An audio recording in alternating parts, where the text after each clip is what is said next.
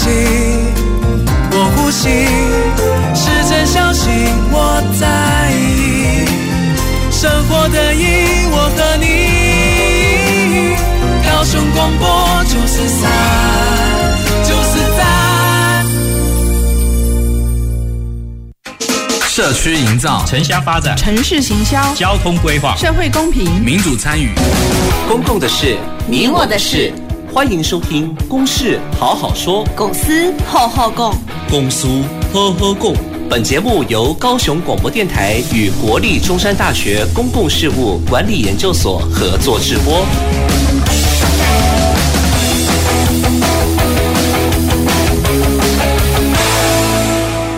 好，各位听众朋友，还有各位脸书前的观众朋友，大家好，欢迎收听今天的《公事好好说》，我是今天的节目主持人，公事所所长彭彦文。那这个节目是由高雄广播电台跟我们中山大学公事所所合作制播的哈，每个星期一下午跟你来谈一下重要的公共议题。好，那同时我们这个节目除了在现在的广播可以听到的之外，哈。那现在也可以在每周二的五点下午五点到六点哈，在第三台就是有线电视第三台播出。那每周日的晚上九点到十点在高雄都会台播出。好，所以有很多机会，大家可以也其实可以随时上网哈重温我们今天节目的讨论。好，那今天呢我们要讨论的议题哈话题哈是呃高雄市的公民参与的这个愿景。还有期待，好，那之所以会讨论这个题目呢，就是因为，呃，我们也知道，在民主社会中，其实公民参与本来就是很重要的一一种作为，一种做法，哈。那呃，高雄市政府也在今年，呃，这几年其实都有推了很多公民参与的机制，好，但是在今年二月呢，特别也订定了一个推动公民参与实呃的一个实施计划，好，那。这个也在今年三月，就上个月哈，成立了一个高雄市公民参与委员会，所以其实有一些陆续的在制度上啊，一直在做一些呃建制哈，制度制度上做一些这个。让公民参与的这个呃实践可以更加制度化，好，所以我们今天呢就邀请了我们产官学哈这个呃相关关心这个议题的代表来一起讨论这个话题。好，首先我先介绍我们的主管单位高雄市政府研考会研究发展组的组长于佳燕组长。大家好，今天很开心来参加这个节目。好，那接着是我们民间团体的代表哈，是高雄市公民监督联盟副理事长陈明斌老师。哎，大家好，啊，我是陈明斌。好，那第三位是我们的学界代表哈，其实也是长期有参与民间团体啦，是我们屏东科技大学副教授兼副国际长简鹤林教授。各位听众，大家晚安。好，所以今天真的代表不同的立场，不同的这个呃呃不也也不是不同立场，大家立场应该还蛮一致的。好，是都是希望能够推动公民参与，那可能从不同的身份角色，好，可能会有不同的观察跟建议。好，所以呃一开始我就先请我们呃家燕组长哈，是不是跟我们介绍一下为什么市府在最近好像二三月分别又推出了呃公民参与的计划，还有这个呃成立委员会这样的一个建制。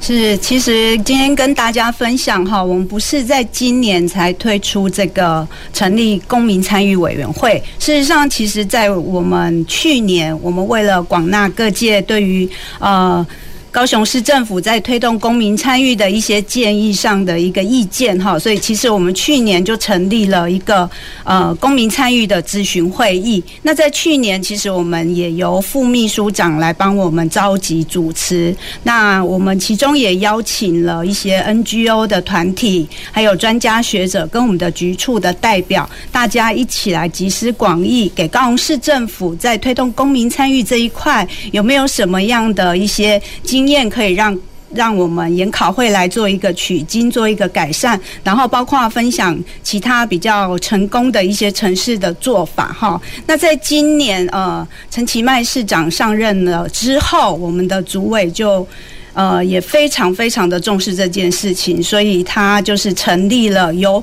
本府来成立高呃高雄市的公民参与的。委员会哈，那是由这是一个府的层级，那召集人就是由我们研考会的蔡婉芬主委担任。那同样，我们也邀集了那个 NGO 专家学者，哦，那就是大家一起来帮高雄市政府想看看有什么更好的改进方式，来提供我们做一些呃改善的一个建议。好，所以这个委员会的成立哈，我知道是也跟民间的催生蛮有关系的哈。所以是不是我知道那个公都盟哈，在这部分其实推动高雄市公民参与的制度化有很多努力，是是不是？请陈陈明彬老师来跟我们讲一下，你们为什么我们怎么这样或者怎么努力持续推动，现在有这样的一个进展？好，谢谢主持人哈。呃，不过我想先在这边把我们的组织哈简称先啊、呃、重新定位一下。对，请不要再叫我们公都盟，会跟台北那边啊搞混哈。对，我们其实简称叫高都盟。对，高都盟。呃，麻烦大家啊把它分清楚一下。嗯，我想呃，公民参与这件事情，我要想先厘清一下哈。呃，公民参与呃这个定义到底是什么了？可能不然很多人都会搞混哈。啊，以为民众去参与啊，啊，政府办的一些啊活动就叫公民参与。公民参与其实如果广义来讲啊，我们其实行之呃有年的啊很多制度上，比如说公听会啦、说明会啦哈，听取民间的意见等等，这一些都算是啊公民参与的一个范围啊。就是说简单来讲啦，就是说让人民有一个参与政策哈，参与啊这个呃。呃，政府的活动等等，那些可以表达那意见的一个管道，都叫公民参与。甚至以前很有意思哈，啊，高雄市政府还回应我们说，连啊一九九九都是公民参与哈。但是我想，呃，可能跟我们想要推的公民参与这个呃是不太一样哈。啊，我们想呃，从全世界哈的一个发展的过程当中来讲，台湾其实对公民参与其实是晚人家还蛮蛮多蛮久了哈。啊，但是，呃，后起之追其实也不一定是坏了哈，可以学到很多啊，这个好，呃，这个这个呃教训或是什么不好的经验哈，我们可以啊更改善哈。但我想，公民参与一个最基本的一个原则精神就是由下而上啊。那怎么样让人民啊愿意自动的去关心公共政策？那让他有一个表达他意见的这样的一个平台和管道哈，或者一些活动等等哈。那这个其实是一个非常重要的原则了哈。那像一九九九啊，那个只是一个一个通报的系统哈。那个如果把它算成公民参与，好像跟公民参与的一个基本精神不太一样。我想这个可能啊要先厘清了哈。那为什么民间要去推公民参与？其实啊不是高都盟一个团体啊去做的事情，其实啊。我们有建议了哈啊，其实台湾在啊二十几年前，早就有一些啊民间自发性的公民参与的这样的一个活动，比如说我们很简单讲卫武营，卫武营公园哈，其实就是由早期高屏溪啊这个啊这个民间的环保团体开始发起的啊，当时我是教师会的理事长，高雄市教师会理事长，我们都有参与哈，那。你想想看呢整个呃魏武营的一个推动，其实花了二十几年，将近三十年时间，才有今天这样的一个光景了哈。所以，所以这个过程，我想没有那个时间可以讲，但是那是由民间自发的啊，自发去推动的啊，去推动啊，然后大家去想象魏武营未来的一个愿景是什么哈。所以花了二十呃二三十年时间，才有今天的光景啊。另外一个是我们要简单讲哈，比如说呃高雄火车站。其实高雄火车站呢，啊，这个运动也是由民间发起的。各位看到了，现在高雄火车站哈，现在的设计图大家都觉得很漂亮，是不是？所以我跟各位报告啊，原先的高雄火车站由台北的啊世熙哈这个工程呃设计的，其实我们高雄人是非常不喜欢的啊，而且退件退了很多次，啊，退了很多次。那后来是由民间一两百个团体联署，要求啊整个。呃，工程设计要民呃公民参与这件事情了哈，所以这个也是由民间开始就啊办公民参与的这个讨论，办好几场，然后才促使啊，当时是陈菊当市长啊，促使都发局啊陈市长去重视这件事情，所以才后来才会啊这个都发局那边拨了一笔经费呃经费，然后才由这个啊这个高雄大学哈啊曾曾子峰曾老师啊，然后来承办这种啊。啊，公民参与的这样的一个事情哈，所以现在大家看到那个设计图，其实是经过大概好几十场的公民参与这样的一个讨论哈，而形塑成的一个这样的一个设计图啊，绝啊绝对不是啊突然他就啊想要去改变的。所以啊，其实我参与公民参与这个二三十年来，其实有很多很深的感受，不仅是我啊，包括我们民间的团体，大家都感觉到啊。整个行政单位在推的公民参与，跟我们原先的理想其实是差距还蛮大的哈。那我们更希望哈啊，看能不能把它制度化。嗯哼。啊，所以其实好几年前我们就大家一直在讨论，但是大家心目中的公民参与的模式、公民参与的一个形式和到底怎么样，其实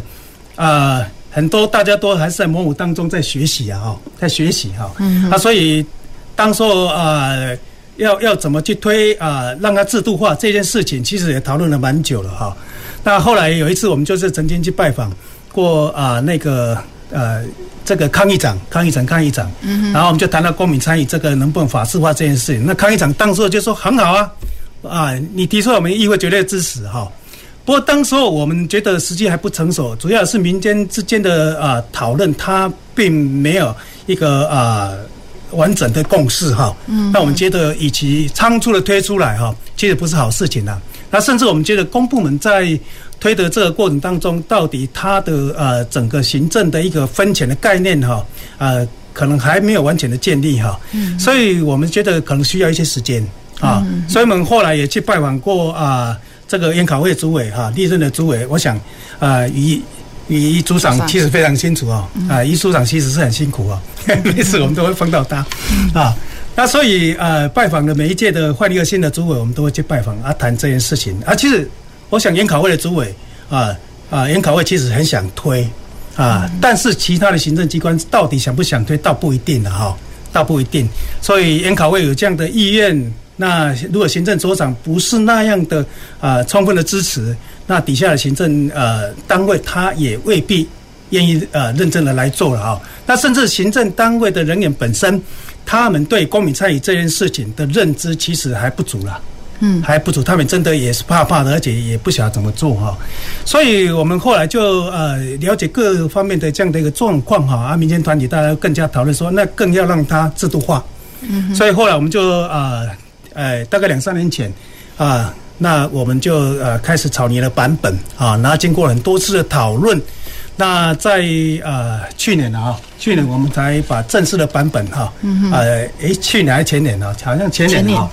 我们提出了一个正式的呃。诶，到议会的立法版本，嗯嗯，啊，那当然了哈，啊，当时我们也诶曾经在啊韩市长的时代去拜访过啊叶匡时叶副市长，嗯，那他也承诺说啊要要了来推了哈，嗯。啊啊，但是可可惜这个版本在议会啊讨论了啊，那但是因为行政机关哈啊是有所疑虑，他们认为啊有必要那个立法吗？我们已经认真在做了哈，嗯，那。是不是啊？在立法会让他们有很多的阻碍了哈。那其实他们更担心了哈。我觉得这是沟通不足。那么对我们的版本的呃立法精神，其实也可能有所误解。所以我们一直想尽各种办法要去做沟通哈。因为我们觉得一个立法就算立了法，如果行政机关还是带着一种抵制的心哈，那这个法案哈。他的精神没有办法去落实，那其实也是没有用哈。嗯哼。啊，所以呃，不过后来大家也知道嘛，哈，啊，改朝换代，那后来这个啊，陈其迈陈市长，那我们也透过管道啊，去约了陈市长。那后来陈市长就觉得很好啊，啊，那他就承诺要啊成立一个呃公民参与委员会。嗯。哦啊，其实当时在叶副市长那个时候，呃呃，当时研讨会的李主委。啊，后来也就呃开了一个呃这个所谓咨询委员会议嘛，就刚才余处长讲的哈。嗯。但是我们觉得咨询委员会议还不足了哈，你要让它制度化。嗯。啊，要让它制度化，那这个委员会就扮演一种非常重要的角色。嗯。所以我们还是强调要去让它制度化哈，法制化。那后来，所以啊，拜会这个于市长。啊，不，陈市长，那也拜会了啊。在拜会陈市长之前，我们也去拜会了这个当做研考会新的主委哈啊，蔡主委哈。那也跟他做了一个呃进一步的沟通。我觉得蔡主委蛮有诚意的哈，他也觉得应该要来做啊，但是他也是有所余力的哈。那就是说要让他法制化，是不是啊，应该还有一段的前置作业哈，这种啊，比如说啊人才的培训呐哈，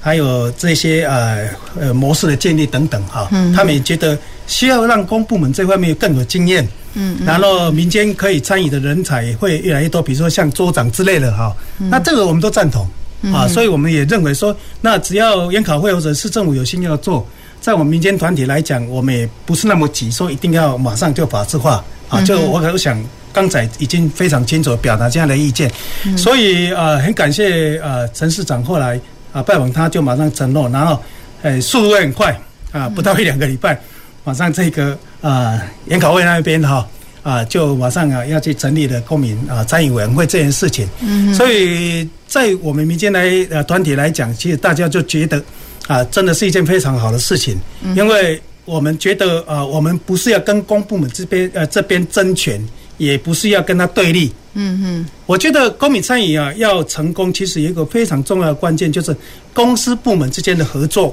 信任，嗯，它可能才是一个成功的一个开始了哈。嗯，这也是啊我们在推的过程当中，为什么一直都会去拜访新的主委或是拜访新的市长，啊，表达我们啊民间团体绝对不是想跟你抢权，也不是想跟你对立，嗯，而是我们觉得，哎，一个好的制度。啊，大家都觉得不错，那该怎么去落实？嗯啊，这不应该只是公部门的责任而已，嗯民间自己也要要求自己。嗯，所以像我们要推这个，那我们就结合了社大啊，结合了啊一些某一些学校，那我们私下都有在做公民参与的机制。比如说社大他开课，那是不是他开课不是社大的行政人自己去决定？嗯，而是社大的这些学员、社大的讲师等等，他们有机会。大家一起来讨论怎么去开社大他们想要的课，嗯，这就是一个公民参与，由大家去由下而上，大家去讨论，嗯，我想，所以其实我在民间推动的过程当中是蛮有经验的了，嗯，我也很有信心。啊，我相信我们的人民只要给他机会，嗯哼，他一定会成长，所以我也希望说，呃呃，公部门这一边应该把那个呃疑虑的心啊，对人民不信任的心，可能要去把它消释一下了，嗯哼，好，那。这真的，明明老师就那么如数家珍，我都很难打断他哈，因为就是真的太熟悉了哈。这几年的努力，那我知道简鹤林老师哈也是在这过程中非常努力投入的，呃，一个很重要的这个智库哈，就是这个参与者。好，所以简老师是不是也跟我们讲一下，就是民间在推动这个法制化，他的期待是什么？为什么要这样努力？觉得需要立法？其实民间在推动这个公民参与，以台湾的经验来说，嗯，那我们第一个比较法制化的公民参与委员会是在台北市，嗯，那高雄这个案子就是第二个，所以当高雄市政府愿意。第一时间啊，承诺要来筹组这样的一个公民参与委员会啊，消息传到台北或者说其他的县市，其他县市的这些市民都很替高雄高兴。我们可以啊，再深入的民主化我们这个高雄的一些呃施政啊，还有呃软化这个高雄呃人民跟政府之间一些关系。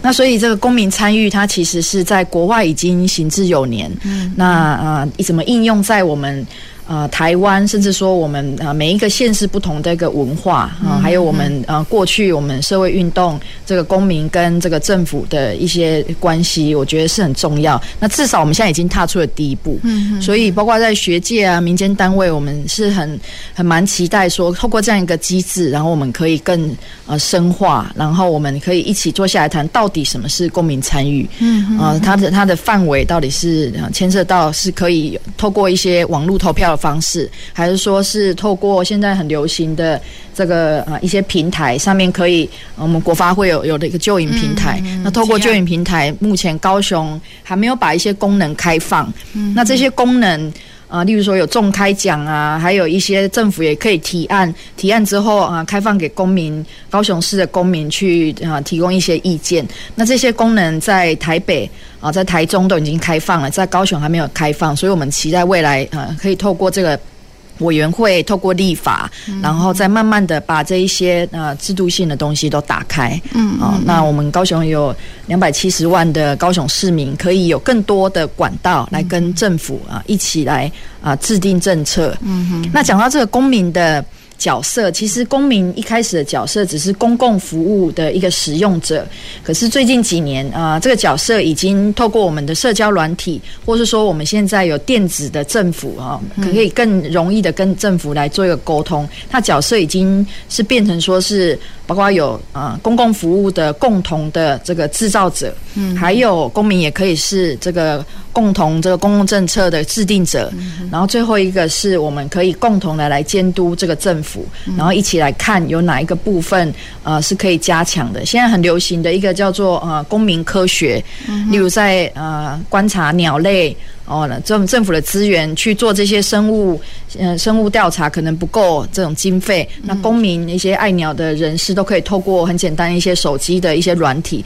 他就可以做那公民的参与，然后协助政府来做一些生物资源的调查。嗯那不止这一些，我们呃还有一些这个。未来智慧城市里面很重要的，我们的绿能开发哦，台湾二零二五年马上就要进入了非核家园，嗯，所以我们的呃各种各样的呃低碳的生活，还有绿能的开发是非常重要。那绿能开发很多现在在推的就是公民电厂，例如公民电厂就是一个很好的一个所谓的做的民主。好，这个做的民主，这个 “docracy” 这个名词是由荷兰提出。大概在二零一零年的时候，他们认为民主不再只是审议的民主，是用辩论的方式，而是可以透过行动，例如公民电厂，例如我们马上台湾要实施的那个国民法官法，嗯，这些都是有人民的行动。嗯，所以现在我们讲的公民参与，已经不再是被动的，只参加公听会，嗯，或是说我去做电子投票，甚至是可以。透过一个行动，嗯啊，例如像都市农场，嗯，我们就很需要很多的高雄市民一起来都市种菜，嗯，那这些种菜运动活动都可以帮助我们未来面对缺水、缺电。哦，缺乏食食物安全这些永续城市的议题。嗯嗯嗯，对，其实公民参与哈，我这个也自己在学校也是在也也有教类似的课程啦。它其实，在学理上本来就很广泛。其实从刚刚那个明明老师提到一九九九，它某个程度也是反映意见，反映我对公共议题的意见的方式啊。所以其实都是公民参与的一部分。好，甚至在更早以前，我们没有一个好的参与管道，我们就抗议。啊，走上街头，这也都是公民参与。只是说，现在随着民主的深化，呃，我们也希望说，不要再只是很个案式。像刚刚提到，我们也很为魏汝营有努力过，我们为高雄车站也努力过。可是这些都是个案式的，我们觉得这太重要了。然后我们可能有一些抗议啊，有一些陈情联署啊，然后政府才同意说好，那我可以来做一些，让大家来听听大家意见，开一些公听会。这种个案式的这个，我们觉得这样很可惜。好，如果要能够累积。大家有公民参与的习惯，这个大家也包括公部门嘛，哈，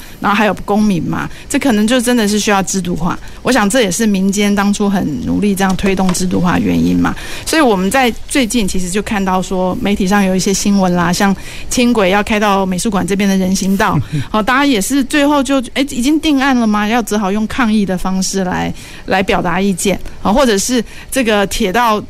铁路这个。通车之后，这个附近的这个街要改叫铁道街哦，然后居民觉得为什么我原本的名称要改这个剃刀路哈？他们觉得不好听。好，那但是我们也没有没有制度化之前，我们就不会想到说，诶，为什么不早一点让民众来来一起来找出一个好一点的解决之道？不是大家都最后得知之后用抗议的方式。哦，这部分也其实想要呃看。组长这边哈，嘉燕组长这边，你你你觉得就是从研考会的角度在看，像好像还有很多政策很重要的政策，好像公民参与还不够，是不是？呃，的确，其实就像彭老师讲的哈，其实。市政的政策真的是多如牛毛。其实，在的确也像刚刚陈理事长还有简老师讲到的，其实公务员在这个部分，他的确对于公民参与的一些职能精神，其实他是不熟悉的。他们只会觉得说，我可能会增加工作，但是我的长官又有给我完成的一个时效的压力，尤其在预算的这个部分，其实说实在来讲，在预算的年度执行率，只要是执行不好，其实我们都要被检讨，所以其实这是一个环境的使然。那我们当然从研考会的角度，从一百零五年我们开始把这个概念带进来高雄市政府。从刚开始，呃，一百零五年到一百零七年这三年，就是由研考会来带头示范，因为毕竟对高雄市政府的所有机关，大家。呃，对于公民参与是什么东西？什么叫参与式预算？什么叫愿景会议？什么叫公民会议？这些等等等，这些参与的工具，大家都很不熟悉。包括刚开始，呃，我们研考会的同仁也是，我们都是边看理论，边看实物，边做边学。好，然后所以我们从一百零五年刚好那时候陈局市长在任的时候，高雄市承办了一个大型的国际盛会，就是交通盛典，所以那时候我们就决定选博二。哈马星搭配交通盛典，我们来推一个参与式预算。嗯、那另外呢，我们也针对了一个社区，呃，这个是社区型的参与式预算。嗯、另外，我们也进行了一个议题型的参与式预算，呃，也就是针对高龄啊、妇女这一些来做一个呃一个开放，让全部的民众去进行一个投投票审议，然后票选出来的方案。然后交给局处去执行。那在一百零五年的推动，就是所有产制的提案，我们也都有让局处都执行完毕了。那在一百零六年，我们就思考，那原高雄县的部分是不是这个部分，我们可以把这个精神带到原县的部分？所以当初我们就挑了，呃，就是那个跟高雄大学，我们就挑了鹅阿寮。我们做了一个一个渔村的公民参呃参与式预算的规划，嗯，那当时候呢，我们也产制了，我印象中是八九个提案，民众去做票选出来，嗯，那我们也都交给相关的观光局啊、交通局去做执行。嗯，那另外在一百零六年，其实我们也跟前镇区公所。来带着他们做前镇区的区政建设，如何去纳入公民参与这样子的一一个议题，然后还有包括跟养工处去合作那个共融式的游乐设施，我们要纳入公民参与这两个议题。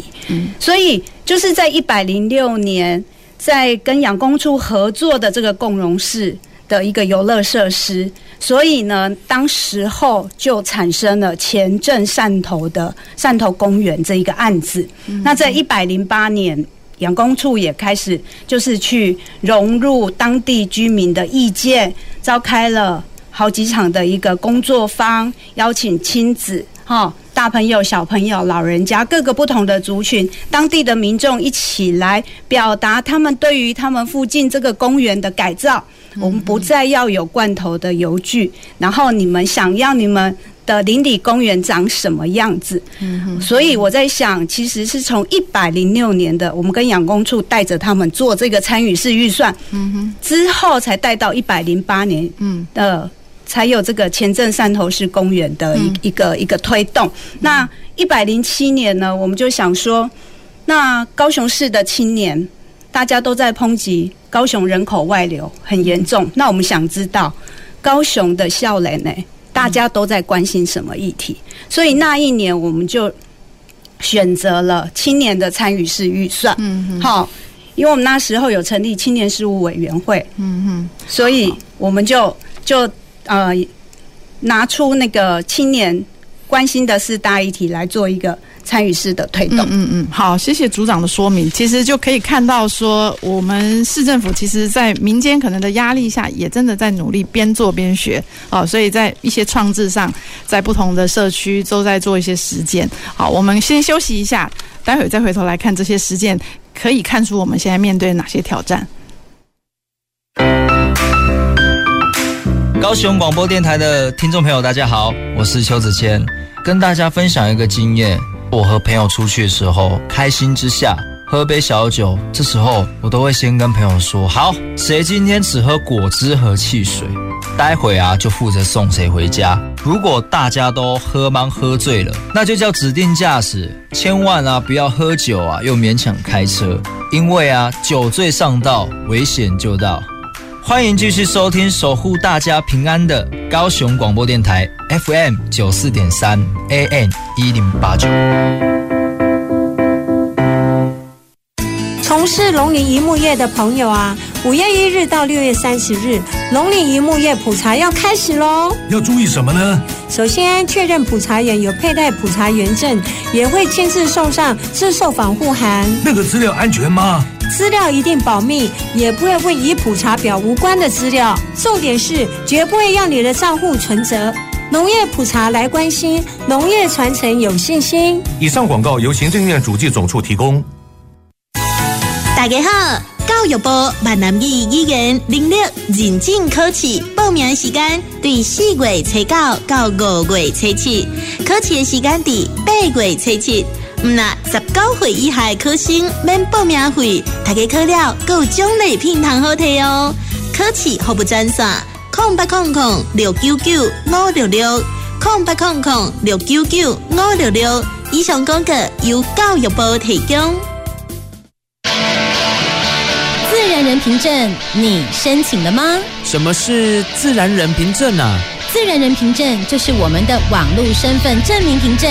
有了它，可以报税、缴税、查询劳健保相关资料等很多很多的功能哦。这不会有窃取资料的风险吗？你放心，加解密之后的资料，在传送的过程当中，不会有资料外泄或者是遭窃的危险。报税季节快来喽，赶快拿着身份证到户政单位申请，只要三分钟，报税一卡搞定。高雄广播提醒您：多用网路，少用马路，自然人凭证报税方便又快速。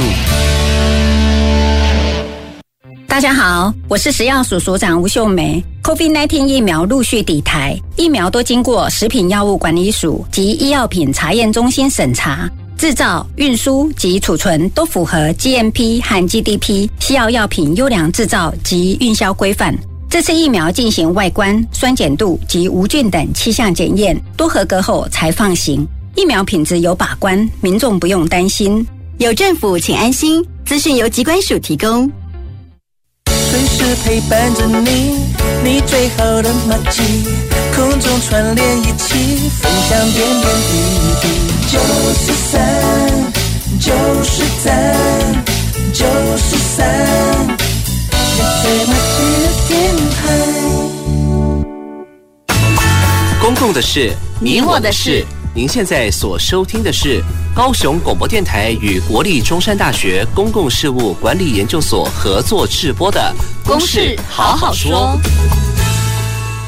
欢迎回到《公事好好说》，我是今天的节目主持人，中山大学公事所彭燕文。那我们今天呢，谈的主题是。高雄市公民参与的愿景与期待，所以我们邀请了呃高雄市研考会的于家燕组长，还有公民监督联盟高都盟的陈明彬副理事长，以及我们屏东科技大学的副教授简鹤林副教授，也是副国际长，好，一起来跟我们谈这个公民参与的高雄市的实践的经验，还有我们的一些期待。好，那所以刚刚呃家燕组长其实已经介绍了。呃，在我就想说，其实也真的是在一个民主化哈，大家已经超越过去民主只是投票这样的一个层次，好，觉得民主应该也。不是只有听到这个选出来的这个代议士的意见，因为有时候代议士也不知道他的选民真的要的是什么，所以而是能够有更多的机会，更制度化的去设计聆听民众的意见。好，所以在这样的一个趋势之下，哈，高雄市也真的做了一些尝试努力啦。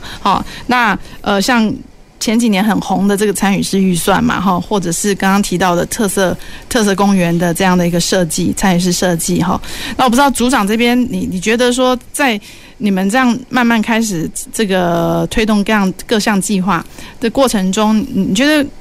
要推公民参与，对公部门来说，主要的挑战会是什么？呃，谢谢主持人哈。其实我们从一百零五年推动到今年哈，也五年了哈。前三年我们带头做，嗯，那到一百零八年，我们觉得应该要有扩散效应，应该要请各机关在他们既有的业务里面，在推动的时候要融入公民参与的工具跟精神。这样才符合开放政府的一个施政理念。所以，我们从一百零八年就开始转型，那我们就有编列了一些经费，然后我们来鼓励鼓励机关来提出。那其实从一百零八、一百零九到今年，其实我们遇到的一个最大困难就是，第一个，我们走下来发现，在民众端的部分，其实我们会发现，民众对于公共事务其实是冷漠的。嗯，好，尤其现在是一个双薪的家庭跟社会。嗯，那其实我们发现呢，每次出来参加工作方的，哈，或出来参加一些会议的。可能是一些老年族群，或者是婆妈族群。嗯，那但是这些人他的意见真的可以代表各个不同类别族群的意见吗？好，所以这个是在民众端的部分。那包括像一些比较争议的案件，就像轻轨这个比较争议的一个大政策，其实捷运局办了无数场的一个一个说明会，在在召开说明会之前，正反两方的意见。都有 pass 给那个要来参加的民众，但是其实在现场听起来就是两方的意见僵持不下。那所以，我这个部分刚刚彭老师也有提到，我觉得的确会面临这样子的一个问题。那就再回头过来，我们再去检视民众对于。参与公共事务的一个民主是呃素养跟职能是不是充足？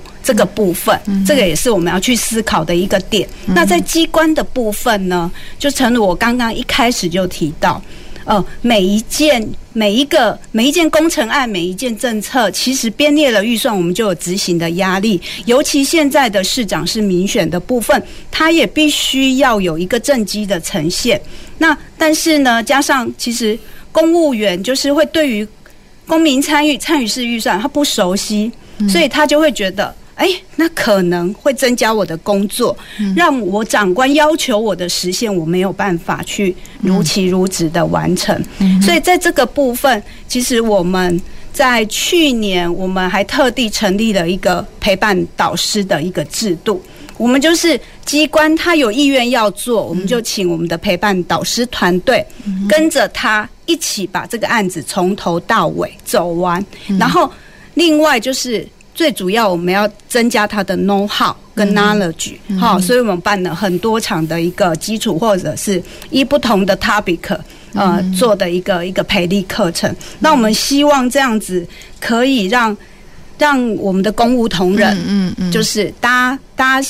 可以把心胸放宽，然后不要这么的抗拒。那这个就是我们遇到的一个一个现况。嗯嗯嗯，好，所以真的是民众端也有挑战。好，那公务端当然给更多这个陌生啊、抵抗的这种可能。好，所以来先请教一下我们明彬老师，你对于刚刚组长提到的这些挑战，你你有什么样的建议？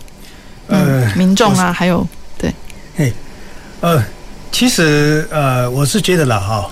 民众啊对公共政策冷漠这件事情，是因为我们长期以来哈，这一个没有培养他一个关心公共政策的的这样的一个管道跟那一个平台哈，让他可以有一个呃理性表达意见的这样的一个方式。刚才讲说啊，我们这个呃。办了像轻轨办了很多的说明和公听会，我可以跟你讲，在办一天场哦，收到的到最后还是一样啊，因为他那种模式哈，嗯，就是啊，你正方讲啊，反方讲，那在那种场合基本上来讲哦，他不会是想要去互相说服对方，而只是说想要强烈表达我这边的啊意见，然后我才不管你。而事实上啊，公民参与它其实有很多种模式了。我想金老师他有如果有时间的话，可以讲一下。其实它可以透过一种制度的设计，让让这个正反双方的一个意见，嗯啊，他可以在这边当中啊，怎么样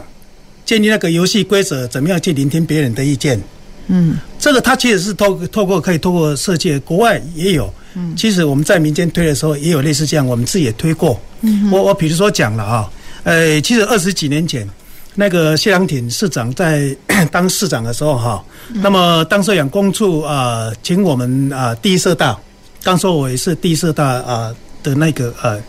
里面的成员，那呃。当初的一个呃校长，就是现在的第一社大的校长啊，张金月啊，张呃张校长，嗯哼，呃，当初就呃他委托我们有呃找了十个公园啊，嗯哼，呃十个公园，然后他们希望是推公民参与的方式，因为谢市长在选举的时候，他的公民参与的证件是我们民民间团体提供给他的，要求他一定要公民参与这件事情，所以他想要去落实，那就从呃呃公演这个。怎么样是符合当地居民想要的一个公园？因为我们都知道哈，公园你政府把它弄得很漂亮，嗯，但它最后的一个问题是没有人维护，嗯，甚至会遭到破坏，嗯。如果是当地的人民自己他想要的公园，他有参与，然后他觉得这是我们的成就，那他就会有自工号就去维护它，嗯啊。所以呃，当时呃呃，张老师就带着他的学生哈，那还有一些呃。这个啊、呃，第一社大啊的一些啊委员之类等等，嗯，那么就去啊每一个公园附近的这个啊拜访里长，拜访什么，嗯，然后就开了很多次的沟通会议，然后类似公民参与这样的一个方式，嗯，再让他们呢表达他们意见，然后哎意见可能会有不一样，老人家想要的跟年轻人想要就会不太一样，嗯，那怎么呃在这当中大家去磨合？嗯，所以那绝对不是一次两次的会议，嗯，然后让大家知道说，其实大家都希望这个公园是，啊、呃，是大家想要的，也是大家想要去维护的一个。所以后来那那你知道吗？十个公园花了一年多的时间，一年多的时间去把十个公园了，嗯嗯啊，去啊用公民参与的方式。所以这个二十几年前其实都有在做了啊，我们都有这些经验，其实就已经做过。所以我我是觉得了哈，那个是一个制度的设计。啊，因为我们要了解公民参与这样的一个平台，它基本上是不管是让正反双方啊，它可以在这边理性的沟通对话。嗯，那当然你透过啊资讯的公开，透过制度的设计，嗯啊，建立游戏规则等等，让大家在这边可以理性的来面对。嗯啊，啊像公听会、说明会之类，我跟你跟你讲，我已经参加过太上千场以上了，那个根本不可能，我们都很清楚。嗯，所以我我是觉得哈。为什么我们一直我我们民间团体一直要强调制度化？就是说，我们希望透过一个制度的建立，尤其是在政策形成之前，嗯嗯啊，他就能够来做公民参与。嗯，那他其实可以啊，在事前啊设计之前，他就可以啊这个消弭啊争端，到事后之后啊，那么它的整个工程的实施进行，它其实就会比较快速。嗯，所以公部门我们知道，他很担心的就是效率。啊，他有预算执行的压力，嗯哼，所以其实呃，我们一直在强调的制度的设计是它要有前置的，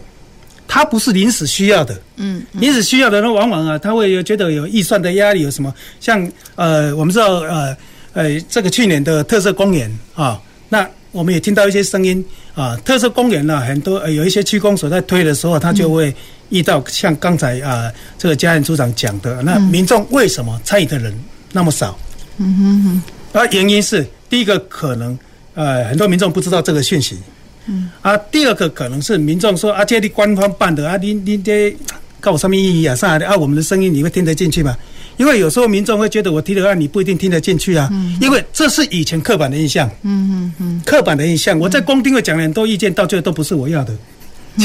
决议都不是我要的，所以很多人对公听会他其实就已经冷漠了，什么，甚至对公共政策的参与，他就没有那个信心。嗯哼，我到现在还是会听到，哎，无路用啦，你甲政府讲这经费的谁要改控监告好了，最喜欢改啊啦。嗯，我们还是在用以前那样的模式思考。嗯哼，现在还有很多民众是这样。嗯，他说你跟跟跟这个这个公部门啊理性沟通没有用，他就是糊糊弄糊弄你。嗯嗯，所以呃我们在讲怎么样去建立一个可信赖的制度。嗯，公民参与这个一个进行的模式，如果设计得当，它其实是一个很好的模式啊。嗯，所以我觉得公部门不要啊这个就觉得啊某一些经验失败的经验，然后就觉得很灰心啊没有用啊又又。妨碍到我们啊，这个行政的效率，还要被审计处纠纠纠正啊。对。啊，所以我在想，一种计划性，一种啊，一种制度性的建立，为什么一直在强调这个？它其实啊，比如说呃，参与式预算，那像国外，它就有的是你在啊预算要编列之前，嗯，就可以让人民来讨论，嗯啊，嗯，怎么样去啊？这个预算有一部分是可以怎么样的啊来编列？嗯，那将来他在啊预算通过之后，啊，一般来讲，议员会觉得啊，百姓讨论过的东西，基本上来讲会尊重民意。那未来啊，这个预算通过之后，他要执行，他就有一个比较长的时间。嗯。就一个比较长的时间，而不会是呃，大家等到预算通过之后，然后才急着要去做。那时间的压缩当然会影响到行政人员他的一个心理上的压力啊，这是可以理解，我们都是可以理解。但怎么让他制度啊，怎么计划性，这可能是我们必须要去思考的一个很重要的问题啊。嗯。所以这边我也请这个简老师哈，也就是从这个要要怎么样去透过制度建立的方式啊，来回应刚刚组长提到的一些他们看到的一些挑战嘛。比如说民众就是真的没时间，或者是冷漠，或者是失望，所以不参与，哦，或者是民众就是意见其实是针锋相对的。那这时候也让公部门觉得到底要听谁的？哦，这种问题是。那针对这样的问题，其实国外他们因为进行的比较早，所以他们的制度是相对比较完善的。例如，针对说民众没有时间，或是说他对这议题比较冷漠的方面，那国外他是参考，例如像这个我们台湾即将要实行这种国民法官，他是用抽签的方式，然后他设立一个制度，怎么样可以公平的抽出各种的利害关系人，然后嗯，来的民众被抽到的民众你。当然可以接受，也可以拒绝，但是它是基本上是付你工资的，所以你那一天的薪水啊，政府是有编列预算，因为这是属于公民的一个责任，就是不只要缴税，而是要进行公民参与。所以第一个，他已经把它合法化，把它制度化，让民众认为我的意见是被尊重的，而且他们雇主跟政府哈，还有民众，我们会有相对这样的一个共识，说这件事情是跟我去。做工作是一样重要，那一样是有这个当日可以请公假，然后可以有薪水啊，这是第一个他们国外的做法。那第二个是，当然公民参与的意见会非常多元。那怎么样多少的意见才算是有合法性？那在欧盟呃，二零零五年他们就有针对这样一个议题，他们有一个 D 计划，D 就是三个 D，就是第一个是民主 （democracy），再来就是呃 dialogue 对话，然后最后一个是 debate。然后在二零零五年这个计划之后呢，他们就一系列的设计各式各样的制度，包括他们的政府所有的资讯要如何开放政府跟开放资讯，因为有了资讯之后，人民才知道他们要关心什么样的议题。然后这是第一个视觉化他们政府的资讯，让人民是可以念得懂那些资讯。第二个，他们设计了全世界唯一一个而且是最大型的这个欧盟的公民的。这个提案权，那这个公民的提案权，它是用网络上来进行，它必须要有公民个人提出，而不是以协会提出。它非常强调。公民本人要提出，以个人不是透过任何协会或透过任何政党。那提出之后，他需要有欧盟有二十七个会员国，里面要有七个会员国以上一百万的公民都附议这样子的一个提案。所以公共的事务绝对不是少数的人。像我们刚刚说，为什么公听会都没有办法达成共识？因为去的人他都有特定的目的。嗯，那公共的事务其实他没有办法尽善尽美，一定会有一少数的人他。他的一些利益啊，可能没有办法达到百分之百满意，但是多数的人，大部分的人的一些权益只要可以被保障，那少数的人他权益也可以透过一些管道被拿出来讨论的话，那这个就是他的一个基准。那除了说欧盟这个计划之外，西班牙有另外一个计划也很有趣。那他是嗯认为我们的民主制度当然很好，我们每四年每几年会换政府或换市长，嗯，那他希望公民参与的议题是跨这个。啊，市长的任期的，所以他提出了一种非抛弃式的公民参与。他们认为公民参与的意见都是被政府啊、呃、有公听会，然后听了之后就被抛弃了。所以非抛弃式的公民参与就是选出一些公民代表，而这些代公民的代表，他们的任期有的时候是可以长达五年、六年、七年，是超过市长的任期。嗯，而这些代表他们是。呃，每几年就会替换某一些委员会里面的代表。那这个是先从西班牙的一个小的城市开始做起。那他们希望，嗯，虽然市长都会换，那每每每几年我们的呃施政的重点会换，但是有一些城市里面。呃人民关心的一些不变的议题，或者说大家普遍都有共识的议题，需要持续的去执行。嗯，那这个也是制度上的一个设计。嗯嗯，那另外一种呃制度上的设计，就是啊、要鼓励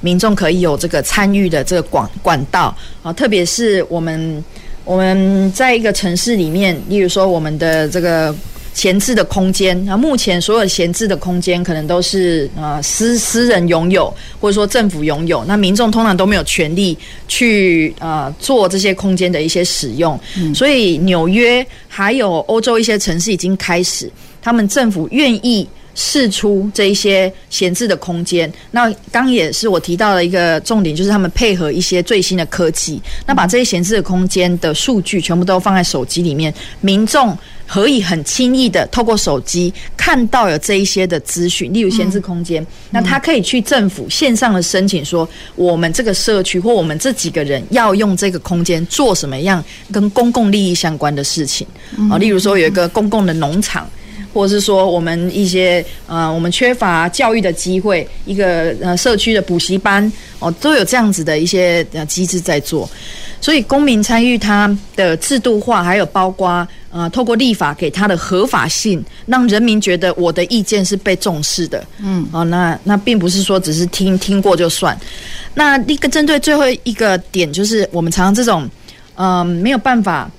认同对方或站在对方的角度来讲呢，呃，有一个叫做这个审议式的民意调查。这个民意调查就是他在审议进入民意调查之前，先做一次民意调查，然后经过了一整天或好几天的审议之后，再做一个民意调查，然后政府观察这个民意调查改变的。呃，一些理由，嗯，哦，你你要被说服，就所有的人参加这个会议，不管你当初是什么样意见，经过了这几天的辩论之后，你可以比较容易站在别人的立场来讲。嗯，所以公民参与本身它就有一个教育的意义，嗯，包包括是教育这个公部门或所有的利害关系人啊，我们有的时候是需要退一步。替别人想，嗯，那并不是只是呃一直在执着于自己自己的利害受损的那个部分，假如我们都可以稍微的退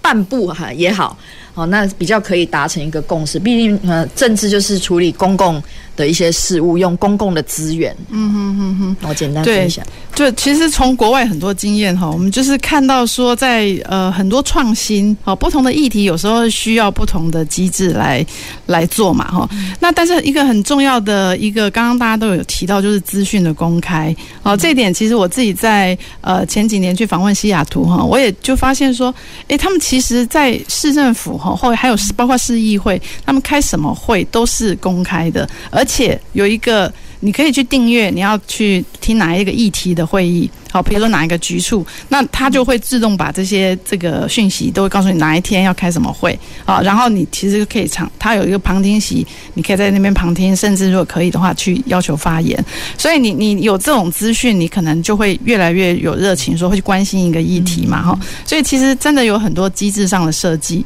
我们可能呃目前还有呃现在还在一个比较是一个一个计划哈。现在目前现在市府在这边是呃从一些计划当中或者一些像参与式预算啊这样子，一个一个在呃磨练这个局处哈，可能更加熟悉这种机制。可是呢，整体配套的这个设计，可能还是需要比较系统性的去做一些设计跟呃法制化哈。所以我想这个也是民间可能一直在推的部分嘛哈。好，那那也许最后的这个部分呢、我也许就让我们三位来宾来，就从这个怎么像刚刚其实提到一个两块嘛，一个是制度，还有官方要有这样的呃职能好。跟一些制度的设计，另外另外就是民众